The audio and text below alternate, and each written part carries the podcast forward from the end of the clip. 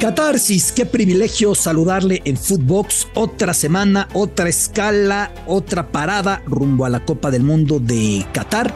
En este podcast, el único que abarca absolutamente todo rumbo a la Copa del Mundo.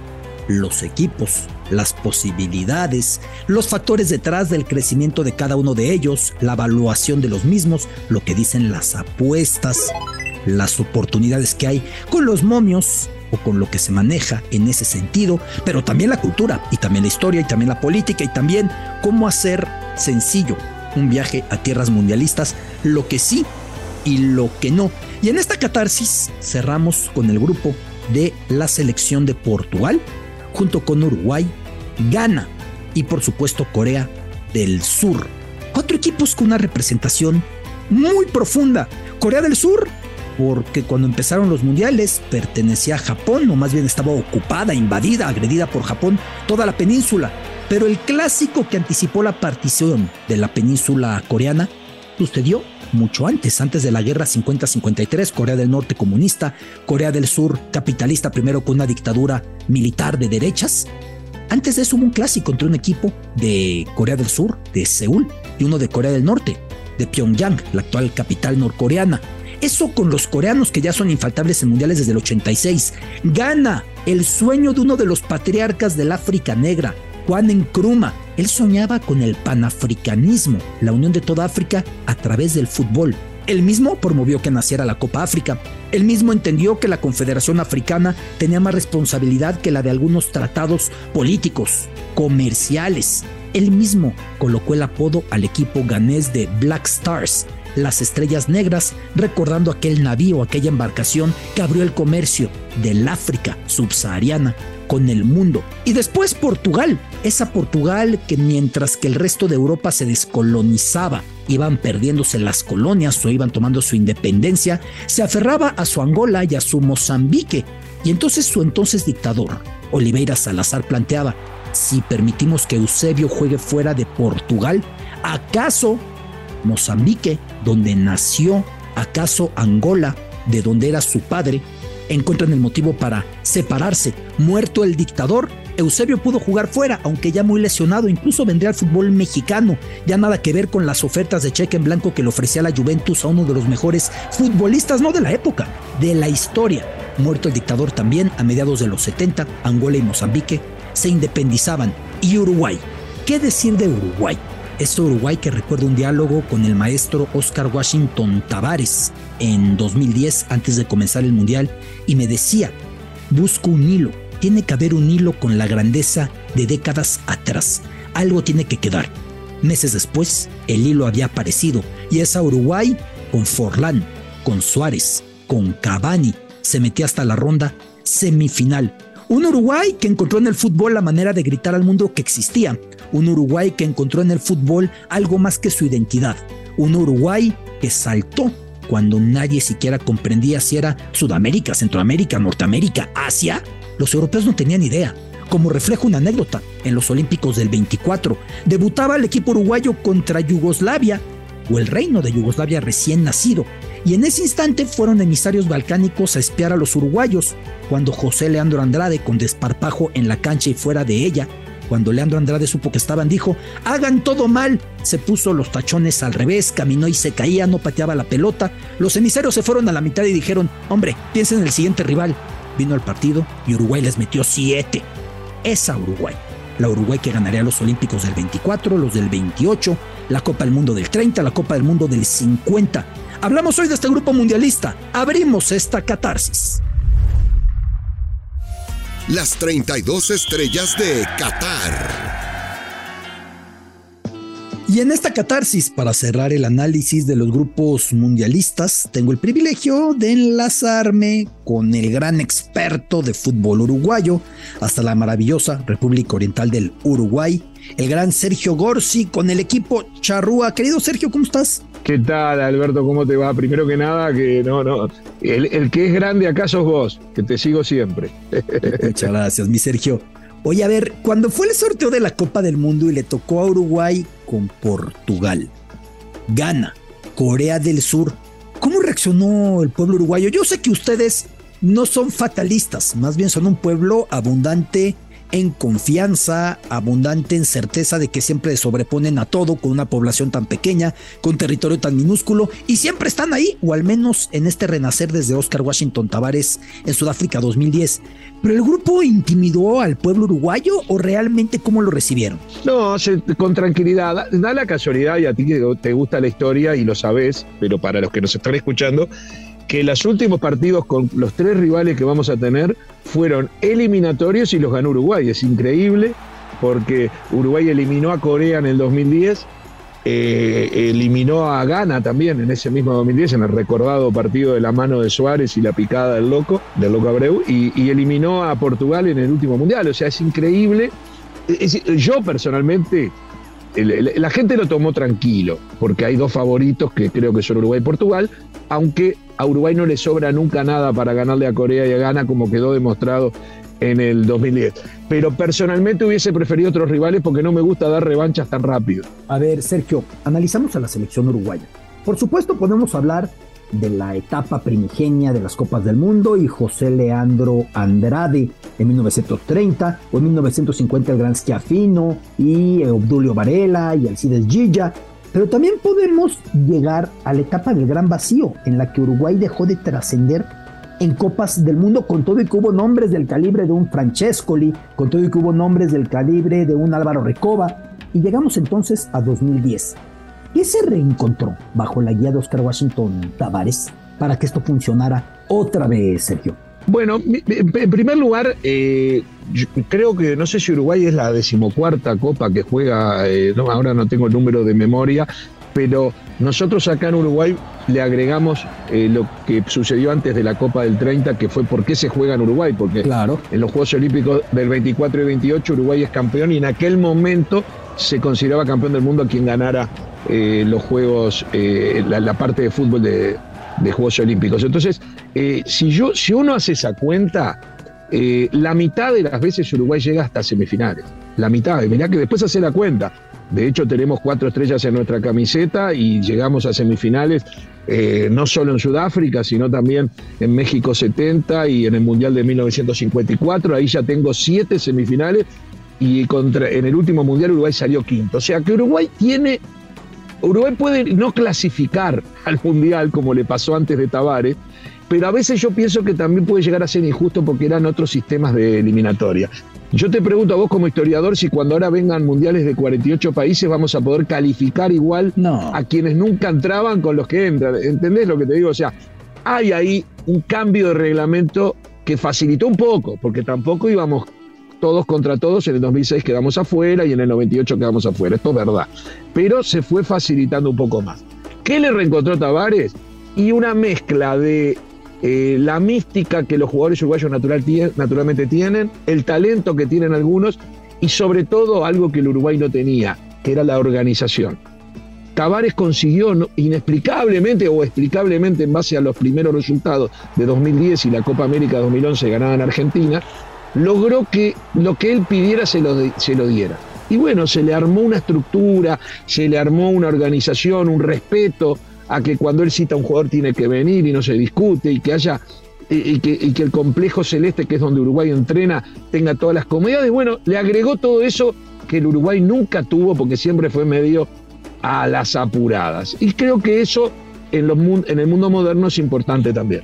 Eh, ahora que decías del Mundial del 54, hago el paréntesis. Fue el mundial en el que la semifinal contra la poderosa Hungría, Juan Eduardo Hochberg estuvo clínicamente muerto en la cancha, ¿no? Sí, sí. O sea, mete el gol de Uruguay y estuvo clínicamente muerto y lo logran resucitar y termina jugando el partido. Es algo parecido a lo de Christian Eriksen pero hagan cuenta que Christian Eriksen, ya reanimado en el estadio en Copenhague el año pasado en la Eurocopa, hubiera continuado. O sea, de los episodios ya que abriste el tema, es, increíble eso, ¿no? Es, increíble y vos sabés que en algún punto ese, ese episodio se revive después, no sé si lo tenés en tu mente, pero si no, yo después te paso algún dato porque me parece interesante para tus trabajos tan interesantes que haces, con Palito Pereira en el partido contra Inglaterra, en los dos goles de, día de los dos goles de Suárez, cuando se golpea la cabeza y queda literalmente desmayado y termina peleándose con el árbitro, perdón, peleándose con el médico uruguayo para volver a la cancha, seguir jugando y lo más loco es que el jugador inglés que pegó su rodilla contra la cabeza de él salió porque se sentía dolorido de la rodilla. Y él que había quedado desmayado volvió. O sea, son cosas que se repiten. Y te aclaro una cosa a favor de la verdad. Juan Eduardo Hover era argentino nacionalizado uruguayo. Nacido por lo que recuerda en Córdoba, pero terminó portando el uniforme uruguayo. A ver, Sergio, tengo una pregunta eh, relevante. Cuando Tavares está tan discutido, ¿tú eras de la idea de que una leyenda, una institución como el gran maestro Tavares saliera media eliminatoria? Me imagino cómo estuvo la división de opiniones en Uruguay. Hubo, hubo mucha división. Mira, yo siempre fui muy defensor de Tavares, muy defensor eh, de lo que había logrado. Eh, ah, debo confesar que en los últimos tiempos yo pensé que después del Mundial de Brasil y sobre todo después del Mundial de Rusia, él debía aceptar algo que andaba ahí en el, en el imaginario, que era un cargo más eh, gerencial, más de coordinador general, que él se quedara ya por un tema físico. Acordate que en la Copa eh, América del 2016, ¿te acordás que andaba en una motito, que andaba con alguna dificultad física? Sí, sí, sí. Y, eh, entonces se pensaba que ya merecía no tener toda esa adrenalina, todo ese estrés y sí ser el padre de lo que suceda, ¿no? Designando colaboradores que pudieran continuar su obra. Él no quiso, fíjate vos la locura, es decir, lo que puede llevarse a una crítica también puede ser un elogio. Él no quiso, él quería, digamos, morir en la cancha. Y bueno, hubo un momento que los resultados no se daban. Y ahí empezó, como se pasa en muchos lugares, las grietas, ¿no? Los que, los que siempre pensaron que lo que él había tenido era nada más que suerte, y los que creíamos que él a la suerte le había ayudado. Y bueno, eh, eh, fue discutido, fue discutido. Hay que reconocer que no le estaba encontrando el rumbo los últimos partidos y también que Uruguay había tenido resultados duros contra Argentina, Brasil y contra Bolivia en La Paz en forma consecutiva, fruto también de un cambio de fixture que la FIFA nunca explicó y, que perjudicó de rebote Uruguay. Yo no digo que haya sido a propósito, pero que nos perjudicó. Y también hay que decir que Diego Alonso entró con buen pie y ganó los cuatro partidos seguidos, ¿viste? Entonces, medio que ya eso quedó de lado. A ver, Uruguay, la vieja guardia. Muslera 36 años. Godín, 36 años. Cáceres, 35 años. Damián Suárez, 34 años. Vecino, 31, no, no es tan veterano, pero ya también una edad considerable. Y llegamos a los atacantes. Cavani con sus 35 años. Y por supuesto, Luis Suárez de esa misma generación. Pero al mismo tiempo vinieron otros nombres. Y apareció Fede Valverde, Chema Jiménez hoy es una realidad. Ronald Araujo, muy joven en el Barcelona y titular. Y vamos viendo nombres y nombres hasta llegar a Darwin Núñez, el flamante refuerzo de Liverpool. ¿Cómo hace Uruguay? O sea, desde México que no consolidamos un talento al año, nos preguntamos con nuestros 130 millones de apasionados futboleros habitantes, ¿cómo hace Uruguay, Sergio? Eso es, es yo digo, está mal decirle milagro porque desvaloriza el trabajo. Es decir, eh, tus podcasts no son un milagro, eh, los trabajos que uno hace no son un milagro, hay un trabajo atrás. Cuando uno dice milagro, uno tiende también a pensar, no me estará tomando el pelo, no me estará diciendo que no, no sirvo para nada. Un milagro tiene que ser, no. Yo lo que creo que hay, el, Uruguay tiene una base muy grande de, fútbol juvenil que permean toda la población. Hay 70.000 niños que juegan todos los fines de semana con árbitro, con tarjeta amarilla, roja, camisetas desde los 4 o 5 años de edad. Y bueno, y hay una, y, los técnicos, que son cientos para todos esas, para todo ese mundo, son exfutbolistas que van transmitiendo de, generación en generación eh, una capacidad a la rebeldía. Que Uruguay esté en el medio de Argentina y Brasil lo hace crecer. Eh, nuestros enfrentamientos históricos fueron siempre contra Argentina y Brasil y había que ganar la Argentina y Brasil. De hecho, las finales del mundo nuestras se ganaron entre Argentina y Brasil. Entonces, y tenemos más Copas Américas que Brasil y recién Argentina nos empató. Entonces hay un montón de historias, Peñarol, Nacional. Es decir, el fútbol eh, no permite bajar. Y te digo algo, ahí no me nombraste a Sebastián Coates, que tiene varios mundiales y tiene 31 años, creo, 32 que, todavía está vigente, muy vigente. En Portugal está jugando, ¿no? en Portugal es el, capitán del Sporting de Lisboa y fue el mejor jugador del último campeonato, del campeonato anterior que había salido campeón. Y Georgian Arrascaeta es el mejor jugador de, de la liga brasileña en este, en este momento, es irreconocido por los brasileños. Georgian Arrascaeta en Flamengo, este, Nicolás de la Cruz en River Argentino, que están un poquito más, pero son de 24, 25, 26 años, y que todos los que vos nombraste hoy, jóvenes, más estos que yo te agregué, van a estar en el 2026 en Estados Unidos, México y Canadá. eh, mucho más maduros que hoy. Es decir, Valverde va a ser más importante en el 2026 que hoy. Este, yo creo que de los que nombraste de los veteranos, eh, Muslera es el que está haciendo de verdad fútbol en Turquía, pero después Cáceres, recién ahora se va a incorporar a la MLS, pero estuvo sin jugar tres meses y no ha jugado casi nada todo el año. Este, Suárez está intentando volver a, su, algún ritmo nacional, pero en Montevideo, pero todavía le falta y mucho. Cavani todavía no tiene club.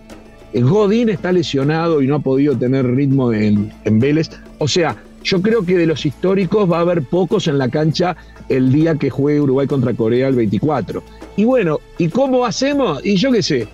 Eh, por eso yo digo que la historia de los verdaderos países que llegan a algo no son los que tienen un gran equipo en la historia. Los húngaros, los holandeses a veces, aunque vuelven, van y vienen. Este, eh, Croacia que una vez llegó. Es decir, yo hablo de que el Uruguay se sostiene como se sostienen las grandes elecciones sin lógica ninguna porque no tenemos ni plata ni población. ¿Qué hizo Diego Alonso al llegar? Tú estás metidísimo en el medio futbolero y la industria futbolera uruguaya. Era dificilísimo. Muchos decían, ese grupo no va a aceptar a nadie. ¿Cómo concilió con las vacas sagradas, con los talentos emergentes? Bueno, en algún momento, en algún punto fueron apoyados por, eh, por, ellos, eh, porque eh, él tenía buena relación con, con, varios de ellos, trajo al profesor Ortega, que es el, entrenador, el preparador físico que tenía Suárez y que estuvo muchos años a Godín, de Atlético Madrid. Entonces, había ahí un, un convencimiento de que había que poner un poco de mano dura. Él es de, la, él es de una escuela de fútbol, digamos, tradicionalmente tuvo como como maestros de él, como técnicos cuando él fue jugador, a técnicos que apelaron mucho al recuperar la, garra, la, el coraje, bien entendido, ¿no? Y, de no desanimarse. Y bueno, y, los hace. Él tuvo un técnico llamado Julio Rivas, que hoy es el técnico de Gibraltar, de la selección de Gibraltar. Este, Julio Rivas cuenta la leyenda que cuando ellos jugaban en Bellavista, un equipo menor en Uruguay hoy en día, este, los hacían vestirse de futbolistas y salir por un arroyo absolutamente sucio, con el agua por, por la cintura, a trotar durante, a la, con 5 grados de temperatura a medianoche para que al cuando llegara el día del partido no le tuviesen miedo a nada. Eh, eh, de ahí sale, de, de esa escuela sale Diego Alonso. Así de charrúa, ¿no? Así de charrúa. Para entenderlo bien, llegó Alonso, que en México lo conocemos muy bien, sus triunfos con Pachuca y Monterrey. Antes, como jugador seleccionado, subcampeón en la Copa América 99 con el conjunto uruguayo. O sea, es un tipo que, para los que piensan en México, bueno, es que allá no lo conocían. No, hombre, ¿cómo no lo iban a conocer? Tuvo una gran trayectoria, Diego Alonso, ya nos explicas el, el trasfondo que tiene. A ver, querido Sergio, de los rivales de Uruguay, vamos uno por uno, si me lo permites. Portugal Llegó una soberbia generación portuguesa, aunque muy amarrada por Fernando Santos, legitimado por el título en 2016, pero no juega acorde con el gran talento que tiene. No es un equipo frágil, no es un equipo quebradizo, es un trabuco el que tienen los, los lusitanos. Sí, pero es va a ser un duro rival y bueno, por suerte clasifican dos. Yo creo que, que tiene, hay que respetarlo el fútbol portugués. El fútbol portugués en algún punto tiene punto de contacto con Uruguay. El hecho de que al lado de sus vecinos tiene poca población al lado sus vecinos no tiene dinero para que Benfica y Porto y Sporting de Lisboa vendan a sus jugadores jóvenes. Este, pero ya viste, mirá, este fin de semana Peñarol y Benfica jugaron la final intercontinental sub-20. Se ve que cuando el dinero todavía no, no aparece, uruguayos y portugueses todavía están ahí y yo lo respeto a Portugal, dentro de otra característica, no es una característica de garra indomable, sino más de fútbol. En Portugal puede sacar un Cristiano Ronaldo, un Figo, un Eusebio, este, Uruguay, eh, si bien saca buenos jugadores, este, por lo general se respalda más en los grandes capitales. Y si vamos diciendo. Eh, Varela. Claro, claro. Y si vamos diciendo nombres de lo que tiene Portugal para esta Copa del Mundo, no, no, no solo Cristiano. Diogo Jota, eh, Guedes, Andrés Silva, Bernardo Silva, del objeto de deseo del Barcelona que no pudo ser este mercado y de lo mejor en la pasada Champions con el Manchester City, William Carvalho, Neves, Joao Moutinho ya en su veteranía, pero sigue jugando bien en Wolverhampton, Pepe que se mantiene a los casi 40 años de edad, eh, Diogo Dalot que anda muy bien también en el United, es un buen equipo, Cancelo del Manchester City. Yo veo este equipo de, de, los eh, portugueses poderosísimo. Lo que tengo incógnita o duda, Sergio, es si logren jugar a esa calidad, ¿no? Ojalá que no para Uruguay. Ojalá que no para Uruguay. Y de Corea hace poco, eh, pero son duros, para nosotros siempre son duros porque corren mucho. Este, y Uruguay no tiene esa característica, digamos, estado físico. Perdemos físicamente en dos versiones diferentes, con los ganeses por la enjundia que tienen, por el tamaño y por esa, esa superioridad física que tiene la raza africana, que es indudable, y para mi gusto, y después con los coreanos porque son incansables. No lo podés, un uruguayo no puede descansar a un, coreano. Mirá que nos hicieron transpirar las veces que jugamos contra ellos. Y que además una, una selección coreana que ya tiene futbolistas del calibre de Heo Min Son, para mí el mejor futbolista asiático de la historia, el eh, jugador del Tottenham Hotspur, es, es, un buen equipo. Por ahí aparece Juan Hechan del Wolverhampton. Eh, muchos están en el fútbol alemán. Es un fútbol que va creciendo, emergente, pero que parece parecen destinados a estar en otro rol. ¿Tú cómo ves hoy el grupo? ¿Quién avanza primero y quién segundo, querido eh, Sergio? Bueno, a mí lo que más me preocupa, quién abraza, eh, va primero y segundo en el grupo de Brasil, porque ahí nos tenemos que enfrentar. Yo digo, capaz que salimos primero, Brasil empata un partido y sale segundo, ¿para qué quiero jugar con Brasil tan rápido? Y después, eh, ¿entendés? Sí, por ahí, pero pienso que son Uruguay y Portugal, sería muy raro, pero mirá, en el 2014 Uruguay y Costa Rica jugaron con Inglaterra e Italia. Clasificaron Uruguay, Costa Rica primero y Uruguay segundo. Fue una locura lo que pasó. Viste que en el fútbol todo lo que decimos hoy después no siempre se da.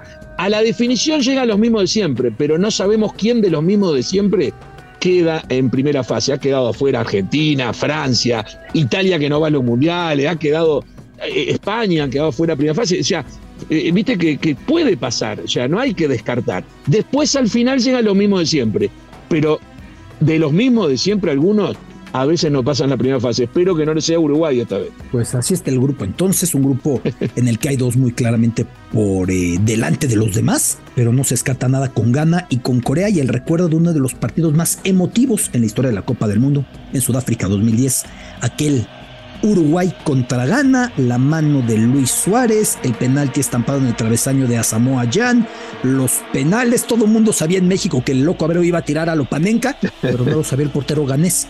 Y eso fue lo que, lo que contó. Es un privilegio saludarte, Sergio. Te mando un gran abrazo hasta la maravillosa Montevideo. Créeme que el privilegio es mío y que sigo todos tus podcasts y me maravillan y se los hago escuchar a mi esposa también. No, qué honor, mi Sergio. Muchísimas gracias de verdad. Abrazo. Este es el grupo con el que cerramos el análisis en este camino de catarsis, el grupo H, y ahora seguimos con otra visión y con otro ángulo del grupo porque no puede pasar y no puede dejar de revisarse lo que es el negocio redondo con el mister Iván Pérez. Iván, ¿cómo estás? Negocio redondo en catarsis. Hola Alberto, ¿cómo estás? Muchísimas gracias por, por la invitación, por estar nuevamente aquí en Catarsis. Oye, a ver, tú qué haces magia con los números y los datos. Recién yo le preguntaba a Sergio, ¿cómo le hace Uruguay con esa población, con tan minúsculo territorio para seguir generando su proyecto futbolero en las cifras que tú lees perfectamente, Iván?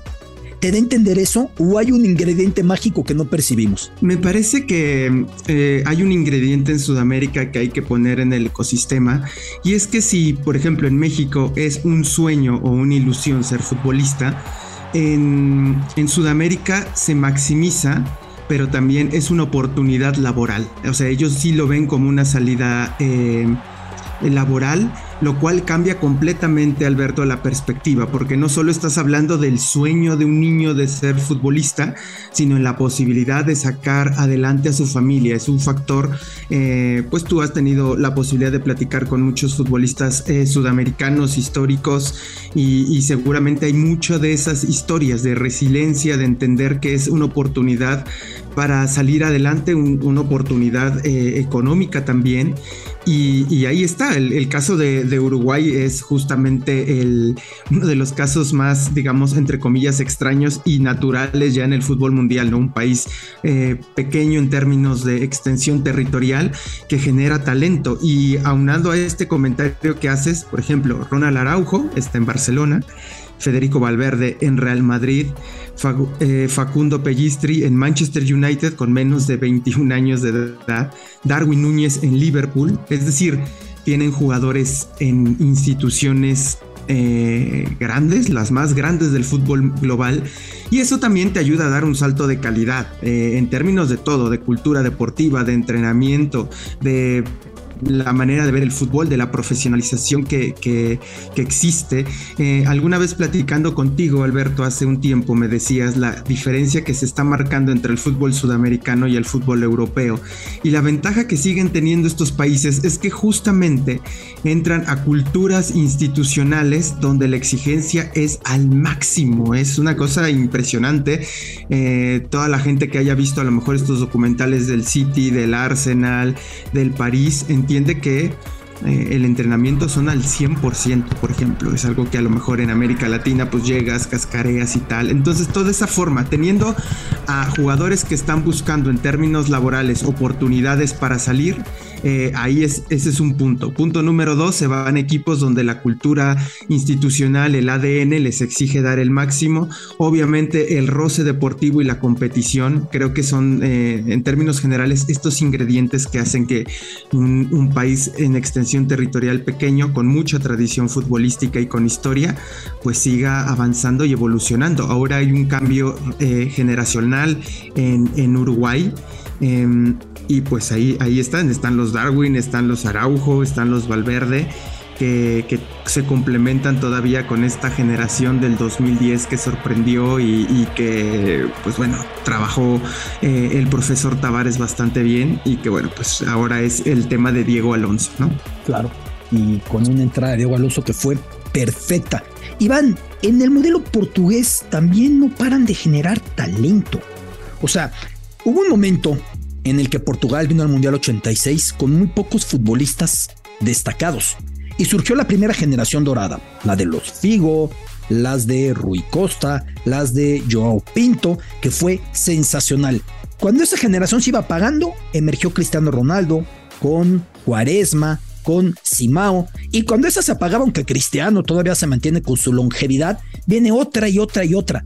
¿Qué está pasando en el fútbol portugués, Iván? Fíjate que viene una reestructura y, justo era el tema que quería entrar y me das eh, un excelente input para, para hablar de Portugal. Te desmarcas también que tengo que poner el centro correcto, querido Iván. Eh, creo que no sé si te, te, lo parece, pero creo que ha sido menospreciado un poco como cantera Portugal. Siempre cuando dices eh, cantera Europa a Holanda, ¿no? O probablemente algunos equipos de, de España pero Portugal en los últimos años ha generado una cantidad de talento y también ha adquirido talento joven.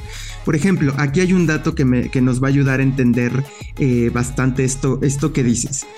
Eh, en los últimos 10 años, los equipos que mejor negocio han hecho en, la venta y traspaso de jugadores, digamos en esta operación de cuánto gasto y cuánto vendo, los que tienen el déficit, perdón, la ganancia más importante son los equipos portugueses. Tienen a 4 de los 10 equipos que más, eh, que mejor negocio saben hacer en venta de jugadores. El número uno en la década es el Benfica con 597 millones de euros a favor. El tercero es el Oporto con 334, el sexto es Sporting de Lisboa con 300 y el noveno el SC Braga con casi 180 eh, millones de, euros. Obviamente hay talento eh, de otros países que han vendido también, es verdad, pero también muchísimo talento eh, portugués.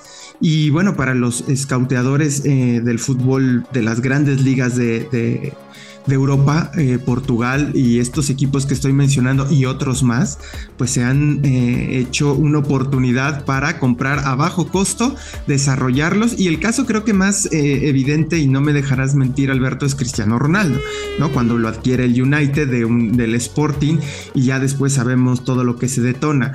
Joao Félix pretende ser también ese proceso, ¿no? Lo, lo adquieren y ahora está en el Atlético de Madrid. Es decir, son canteras y es un proyecto que tiene más de 20 25 años que entendieron que, el, que al no tener las condiciones económicas de la Premier League, por ejemplo, o, eh, la, o la, Liga Española, o, la, o, a lo mejor la Bundesliga, tenían que invertir en algo que les dejara y que fuera negocio. ¿Y qué fue? El desarrollo de talento, tienen estructuras, diferentes modelos, y eso es lo que les ha permitido esta inagotable, parece, entre comillas, em, generación de jugadores. Ojo, que pues también a lo mejor por ahí va a salir una que no es tan exitosa o tan talentosa como, como todo y eso no querrá decir que el modelo ya falló, simplemente que bueno, el fútbol es factor humano y todo eso, eso incluye, pero eso es lo que están haciendo desde los clubes y un trabajo de seguimiento y de escauteo de la Federación Portuguesa a, a full. Influye evidentemente que la gente o el representante o el empresario del fútbol más poderoso es portugués y sus tentáculos van abarcando. No el caso de Jorge Méndez, aunque eso no, no hace que Bernardo Silva juegue mejor. Bernardo Silva es un portento. O que Joao Moutinho, o que Guedes, o que los nombres que digamos. Eh, Iván, siempre te hago esta pregunta o a menudo te la hago. Si nos olvidáramos de jugar y dijéramos, solamente por valor del plantel ya decidimos en qué lugar quedan, Portugal, ¿qué tan bien o qué tan mal quedaría en este mundial? ¿Y Uruguay cómo quedaría? Eh, bueno, Portugal por mucho clasifica en, primero, en primer lugar. Eh, la cotización de su selección son 780 millones de dólares, seguido de Uruguay con 400, abajo gana. 102 millones de dólares y Corea del Sur con 60 millones, ¿no? Me parece que es evidente y también creo que son tal cual así favoritos de repente... Eh, y al título, querido Iván, con, o sea, si los comparamos con el resto de las potencias mundialistas, ¿cómo quedan Portugal y Uruguay? Sí, lejos, lejos. Bueno, no sé si tan lejos, pero bueno, Portugal tipo 8, eh, octavo lugar, sexto por ahí, entre el 6 y el 8, y Uruguay estaría más abajo, en tipo 10, 12. Pero bueno, luego ya sabes, los portugueses nos emocionan muchísimo y creemos que ahora sí este es su mundial y ahora sí lo van a hacer y por ahí nos, dejan mucho, este, nos, nos dejan mucho que desear a veces, ¿no? Querido Iván, es un privilegio siempre escucharte. Muchísimas gracias por tus conceptos en Catarsis. Muchas gracias, Alberto. Un abrazo y, otra vez mil, mil eh, gracias por la invitación. El gran mister, el gran mister Iván Pérez y el negocio redondo explicándonos en números y para que veamos algo relevante. No es casualidad hay trabajo, hay inversión, hay sentido, hay capacidad para hacer las cosas. Pensaba yo en el caso de Corea, su gran talento Heung Min Son también es consecuencia de un eh, convenio que había hecho el fútbol coreano con el alemán, en el que talentos coreanos emigraron a clubes de la Bundesliga para desarrollarse y entonces creció lo que creció en la adolescencia. Y ahora continuamos en esta catarsis, como siempre lo hacemos, en enlace con Abud Onji, quien encabeza las comunicaciones de la Embajada del Estado de Qatar en México. Si ustedes pudieran verlo en una hermosa casa beduina que tienen recreada en la Embajada de Qatar en México, es que de verdad usted ve cómo la recrearon. Y luego si usted tiene el privilegio de ir a tierras mundialistas, verá cómo lo hicieron con un detalle preciso y perfecto para que parezca que en ese rincón de la capital mexicana uno se sienta en algún punto de la península catarí. Abud, salam aleikum, ¿cómo estás Abud? Qatar Fácil, una colaboración de la Embajada de Qatar en México y Medio Tiempo, aquí en Catarsis. Alaikum salam, todo bien Alberto, un gusto saludarte como siempre. Oye, Buda, a ver, te voy a lanzar un par de preguntas importantes porque la gente me sigue haciendo esas preguntas y por mucho que yo las responda, quiero que tengan las certezas de parte de la embajada. Una de las preguntas más recurrentes es, no estoy casado, pero voy con mi pareja y te prometo que tenemos hijos. Yo, no, yo le digo, a mí no me prometas nada, yo no. ¿Me van a dejar entrar al hotel? Yo les digo, no, no, yo no he visto que te pidan acta de matrimonio en un solo hotel de Qatar, pero tú eres el que representa al Estado de Qatar, querido Abud, cuéntame. Sí, efectivamente, Alberto, este tipo de preguntas los estamos, eh, la estamos recibiendo mucho últimamente en la embajada.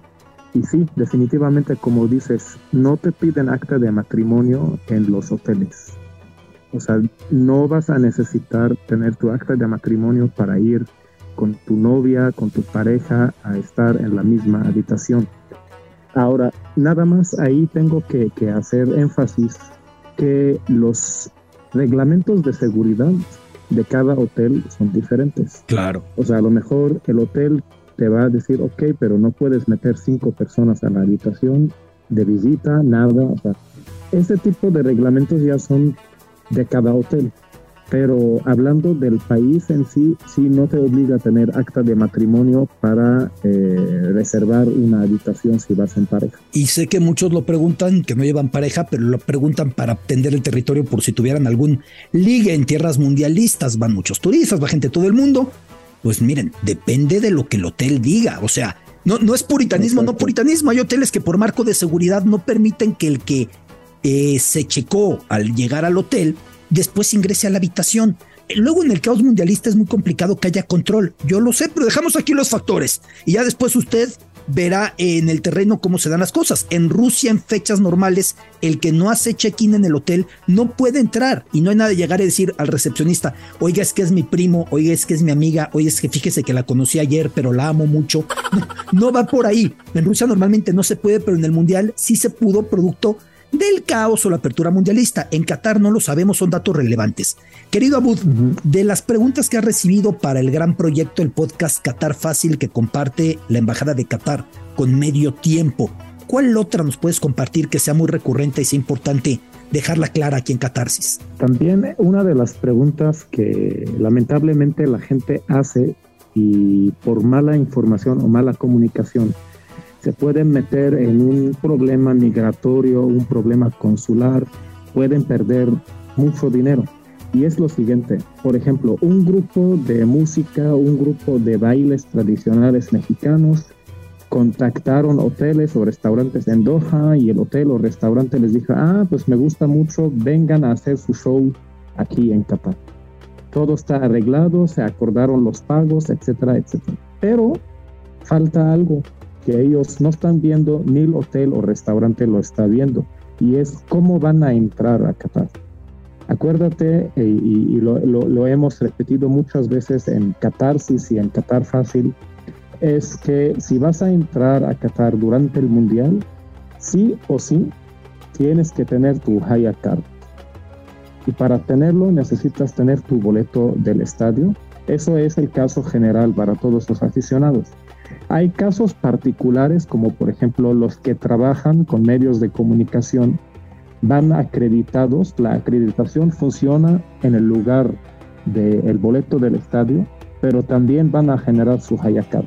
Eh, y los que van de trabajo. Entonces, si vas de trabajo y no tienes boleto del estadio, la única forma de que tú tengas tu Hayacard es que tengas visa de trabajo. Entonces, no se vayan a, comprar los vuelos y decir, ah, ya hablé con el hotel, ya arreglé todo, voy a hacer mi show allá, no te van a dejar entrar al país porque no eres aficionado, no tienes boleto del estadio y no hay razón para que entres. Dices, ok, voy a trabajar, tengo contrato con el hotel, sí, pero el hotel mismo o la persona quien te está contratando tiene que solicitarte un permiso de entrada al país por trabajo, una visa de trabajo durante un mes ejemplo. Eso es un punto muy, muy delicado, Alberto, y la verdad, siento mucha tristeza porque esa cantidad de personas, si no se informan, pues van a tener muchos problemas, van a perder mucho dinero por los vuelos y no los van a dejar entrar. Y en ese momento nadie los va a poder ayudar. Por eso la importancia de todo lo que estás haciendo en Catarsis, todo lo que estamos haciendo también en, en Qatar Fácil, tratar de informar a la gente, declarar esas dudas, aclarar esas dudas, perdón, para que no caigan en ese tipo de malos entendidos. Porque estás de acuerdo, ni ellos lo hicieron a propósito, ni la, la empresa que los está contratando lo está haciendo a propósito. Es simplemente mala comunicación. Sí, pero que esa mala comunicación en un problema migratorio no tiene revés. No puedes entrar, no puedes entrar. Y ya la última, querido Abud, eh, Mucha gente me ha dicho, ya renté un coche en Abu Dhabi, ya renté un coche en Dubai para irme a Qatar. Yo les digo, espérame, no hay frontera terrestre entre Emiratos Árabes Unidos y Qatar. Fue parte de un largo litigio. Qatar tuvo muchos problemas con sus vecinos para delimitar eh, los marcos eh, territoriales con Arabia Saudita, también los límites marítimos con Bahrein, las Islas Jaguar, con Emiratos. Y como parte de esto, Qatar no tiene frontera con Abu Dhabi. ¿A qué me refiero con esto? A que si usted saliera en coche de Dubai o Abu Dhabi, aunque el navegador en la computadora le diga, haces tantas horas, no va a poder cruzar por Arabia Saudita. No existe manera de atravesar para un mexicano en coche y no importa la licencia que lleve. Es muy complejo el tema. Entonces, se los dejo el balón botando para que lo cambien, para que cancelen el coche, para que recuperen lo que puedan recuperar y vean cómo se desplazan marítimamente o aéreamente. Sobre todo aéreamente va a ser más sencillo pero por tierra no va a poder ser, querido Abud. Es importante decirlo, ¿no? Exactamente. En casos normales, Alberto, me refiero a normales que fuera de tiempos del Mundial. eh, el mexicano necesita visa a Arabia Saudita. Y como tú bien lo dijiste, Qatar tiene frontera terrestre únicamente con Arabia Saudita, entonces si vas a cruzar, necesitas solicitar tu visa a Arabia Saudita y de ahí pues te metes a Emiratos donde no necesitas visa como mexicano. El problema es, son dos. Primero, el camino no es tan agradable porque es puro desierto. O sea, la gente lo están pensando, Alberto, para ahorrar porque los vuelos van a estar caros entre Emiratos Árabes y Qatar durante el Mundial. Entonces ven que el costo de rentar un auto es más barato y para un mexicano pues cinco horas en el auto es nada, ¿no? Tú te mueves, viajas en un fin de semana y regresas el mismo día, haces cuatro horas en el coche. Mira, la computadora marca cinco horas 40 en coche de Abu Dhabi a Doha. Exactamente. Es lo que dice la computadora. Muchos dicen, hombre, pues algo en la mañana y hasta llego al partido en la tarde. No, no, Exactamente. No, no, no, se puede. No, no, no es por molestar, no se puede. Exacto. Hay otro tema que todavía no se ha confirmado, Alberto, pero lo más probable es que van a cerrar las fronteras terrestres como una manera de control. ¿Qué es, ¿Cuál es el objetivo? Esa cantidad de gente que se va a mover de Arabia Saudita a Qatar, porque acuérdate que los, la selección saudí está en el Mundial. Los sauditas son millones de personas. Va a haber muchos que van a querer ir a ver los partidos a Qatar para controlar y no tener un embotellamiento enorme en la frontera terrestre, lo que van a hacer es cerrar la frontera terrestre y abrir puentes aéreos. Entonces el tráfico lo vas a tener en dos aeropuertos separados y así pues se controla un poquito mejor el tema del acceso.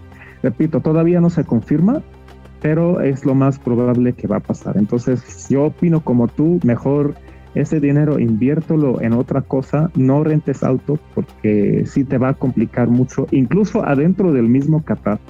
Las avenidas principales no van a tener circulación particular, solamente transporte público y va a ser gratuito. Entonces, pues tu auto no te, va a complicar mucho porque vas a llegar a una avenida y, y, allá pues ya ves que está cerrada y a ver dónde encuentro un estacionamiento para poner el auto va a ser un, un, problema. Y sobre todo que el Gran Premio de Abu Dhabi de Fórmula 1 es el 20 de noviembre, el mismo día que ya con la, el movimiento de la inauguración juega Qatar contra Ecuador la apertura. Entonces muchos dicen, no, hombre, pues ve.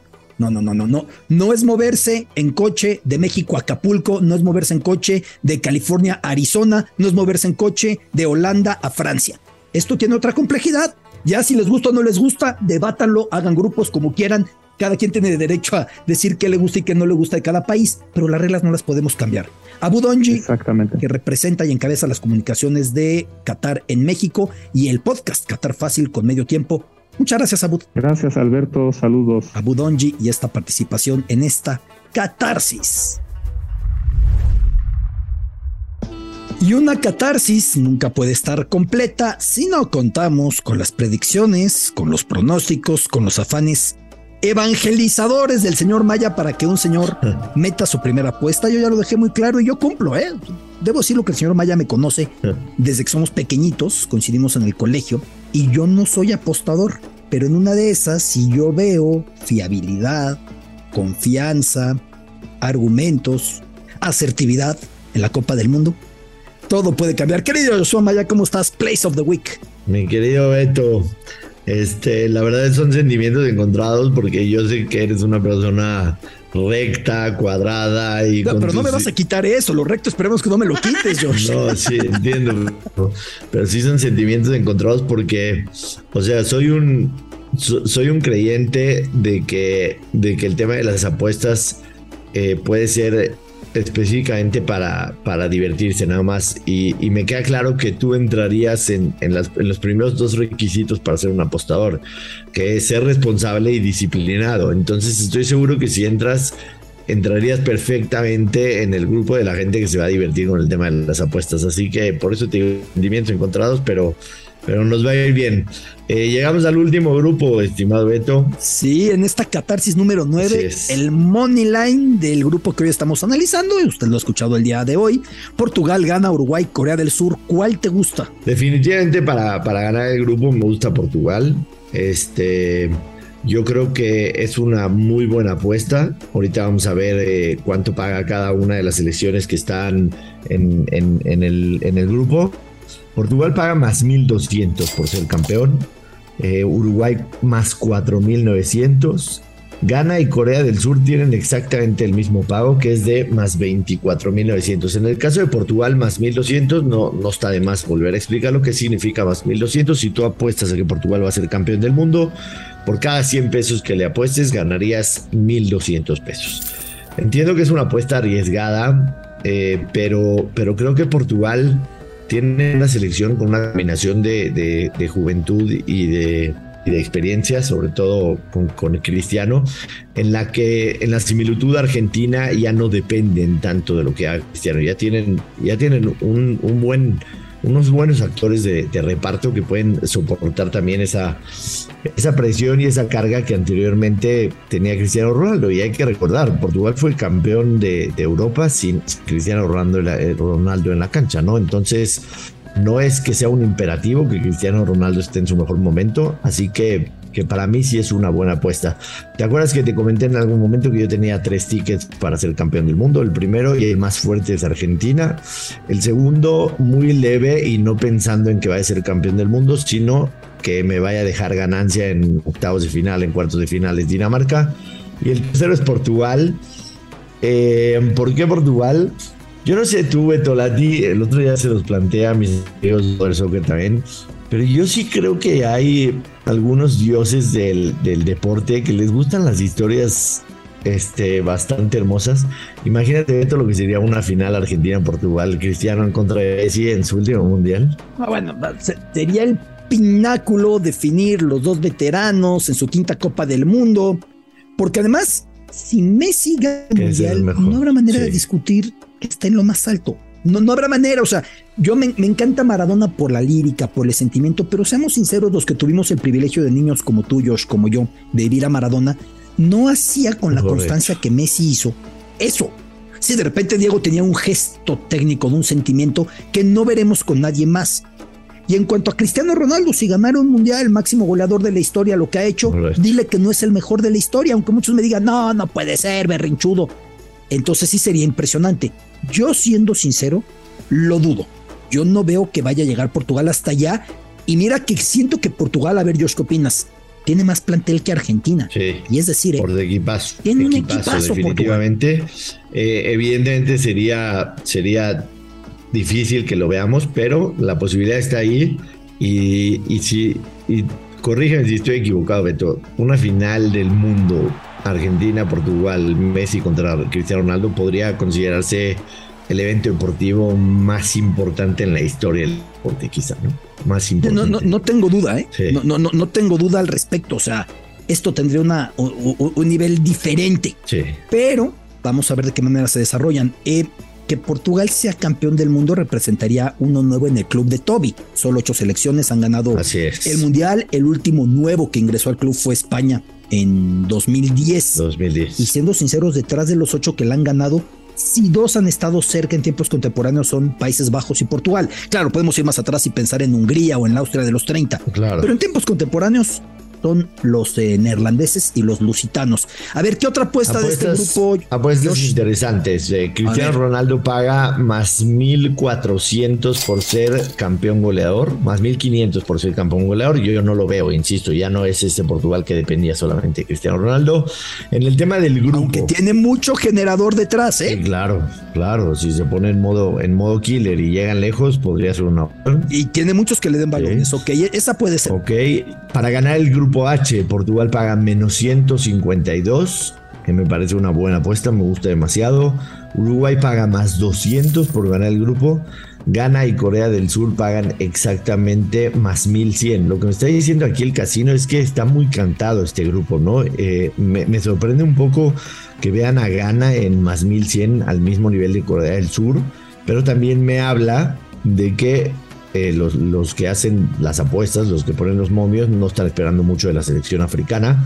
Así que definitivamente hay unas casas de apuestas que tienen una, una opción de apostar quién va a quedar como primero de grupo y quién va a quedar como segundo de grupo.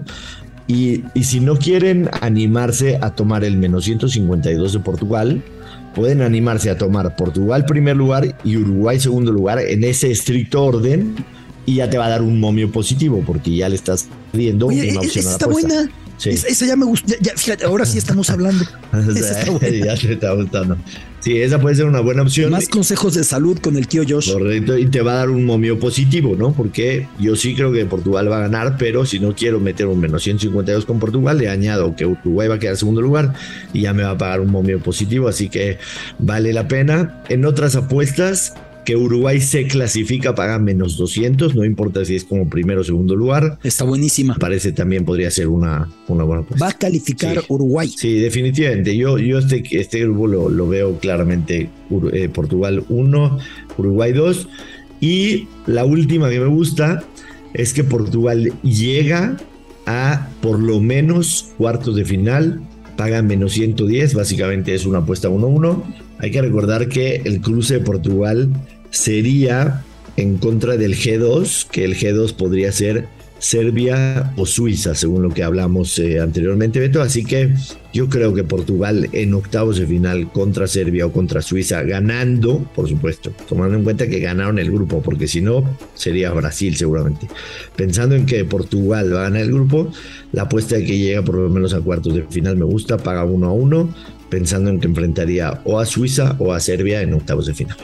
Y que gana no tiene su mejor generación. Sí, no, este Idris definitivo. Ubaba del Mallorca, hay elementos, pero no tiene que ver con la gana de 2010. Lo que pasa es que luego, en relación con el fútbol africano, que no tiene el mismo seguimiento, decimos, no, Gana es fuerte, porque nos acordamos del de 2010. Correcto. Como en 2006 decíamos, Camerún es fuerte porque nos acordábamos del de 1990. No, Le esta no es la mejor gana. En la gran rivalidad africana, eliminó a Nigeria en la última ronda. Es la mayor rivalidad que hay en el oeste de África. Se dan con todos nigerianos y ganeses y los echó fuera contra todo pronóstico. Pero Gana no viene tan duro. Correcto. Yo sigo el grupo muy cantado para estos dos y en una de esas veo a Corea más capaz de echarla a perder la fiesta a alguno Que gana. que a los ganeses. Así lo veo yo. Así es. Pues eh, qué placer, Beto, haber estado estos ocho capítulos contigo. Eh, por supuesto, estoy seguro que en el Mundial va, va a haber más catarsis, así que eh, igual y nos podemos echar otra ronda ya a terminar la fase de grupos para, para ver cómo se enfilan las cosas y, y dar un pronóstico para campeón con, con el tema de las apuestas según lo que hayamos visto. Para que cuides a tus discípulos, querido Josh. Así es. Te mando un abrazo. Beto. Un abrazo. Catarsis y el Money Line de Place of the Week, Joshua Maya. Así se dice en árabe. Y no podemos irnos de esta catarsis sin cierta lección lingüística para subsistir en tierras mundialistas para hablar árabe. ¿Cómo decirle a alguien que queremos ir a cierto sitio? ¿Cómo preguntarle al recepcionista del hotel? ¿Cómo indicarle al taxista? ¿Cómo a cualquier transeúnte preguntarle? Es muy sencillo. Colocar la combinación, ¿sí? Ana, yo, Abi, quiero, Aruj, ir, y la stadion. Ana Abi Aruj y la Stadion. Quiero ir al estadio. Por supuesto, lo mismo puede decirse Ana Arid Aruj y la Mahatat Metro. Quiero ir a la estación del metro. O también eh, Ana Arid Aruj y la Alfunduku. Quiero ir al hotel. La clave aquí es Abi Aruj. Diciendo Abi Aruj, ya dice quiero ir y póngale lo que quiera después, y restaurantes y tiendas y lo que sea. Avi Aruj. No está tan complicado. Gracias por su compañía, gracias por su preferencia, gracias por su confianza, gracias por su generosidad, gracias por estar ahí siempre a cada emisión de Catarsis. La Copa del Mundo se acerca y en Footbox con este podcast demostramos cuánto nos emociona que estemos ya con el Mundial por comenzar. Muchas gracias. Esto fue Catarsis con Alberto Lati, exclusivo de Footbox.